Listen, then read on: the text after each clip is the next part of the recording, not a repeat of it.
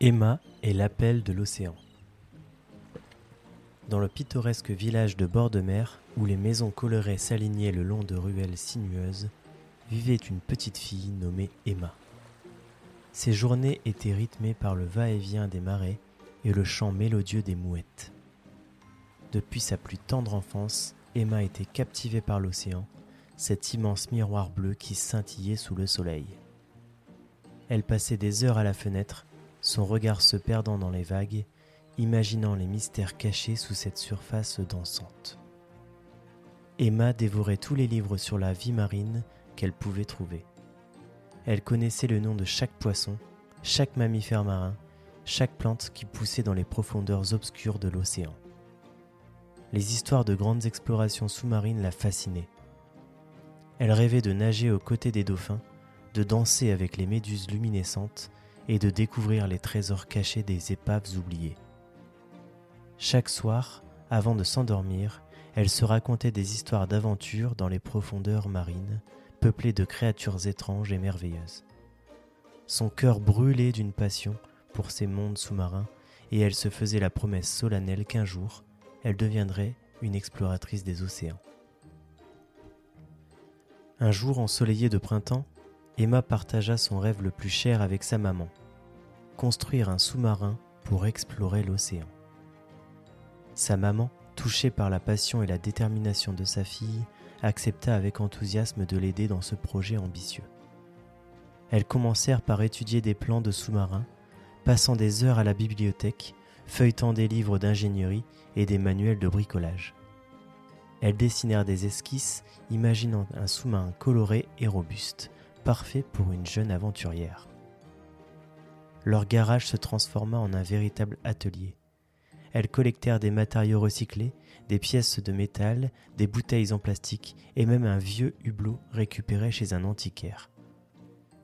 Emma et sa maman travaillèrent ensemble, apprenant au fur et à mesure. Elles soudèrent des plaques de métal, installèrent des commandes et testèrent l'étanchéité. Emma s'investit dans chaque détail, de la peinture aux finitions intérieures, où elle accrocha des dessins de créatures marines. Après plusieurs mois de travail acharné, leur sous-marin était enfin prêt. C'était une petite merveille technologique, peinte en bleu, avec un dôme transparent offrant une vue imprenable sur l'océan. Emma était éblouie par ce qu'elle avait accompli, et son cœur battait d'excitation à l'idée de l'aventure à venir. Le jour tant attendu arriva enfin. Emma, vêtue de sa combinaison de plongée, prit place dans son sous-marin. Elle actionna les commandes et l'engin commença sa descente dans les profondeurs inexplorées de l'océan. Alors qu'elle s'enfonçait dans ce monde bleu et silencieux, elle fut émerveillée par la beauté qui l'entourait. Les rayons du soleil filtraient à travers l'eau, créant un spectacle de lumière dansante. Sa première rencontre fut avec un groupe de dauphins joueurs. Ils nageaient autour de son sous-marin semblant la saluer et l'inviter à les rejoindre dans leur balai aquatique. Emma était émerveillée par leur grâce et leur intelligence. Plus loin, elle fut captivée par un banc de poissons tropicaux aux couleurs vives, nageant en harmonie parfaite. Leurs écailles scintillaient comme des milliers de petits miroirs sous les rayons du soleil. Alors qu'elle explorait un récif corallien, Emma fut étonnée de voir une tortue marine glissant majestueusement à travers l'eau. Ses grands yeux semblaient la regarder avec curiosité. Emma fut touchée par la beauté et la tranquillité de cette créature.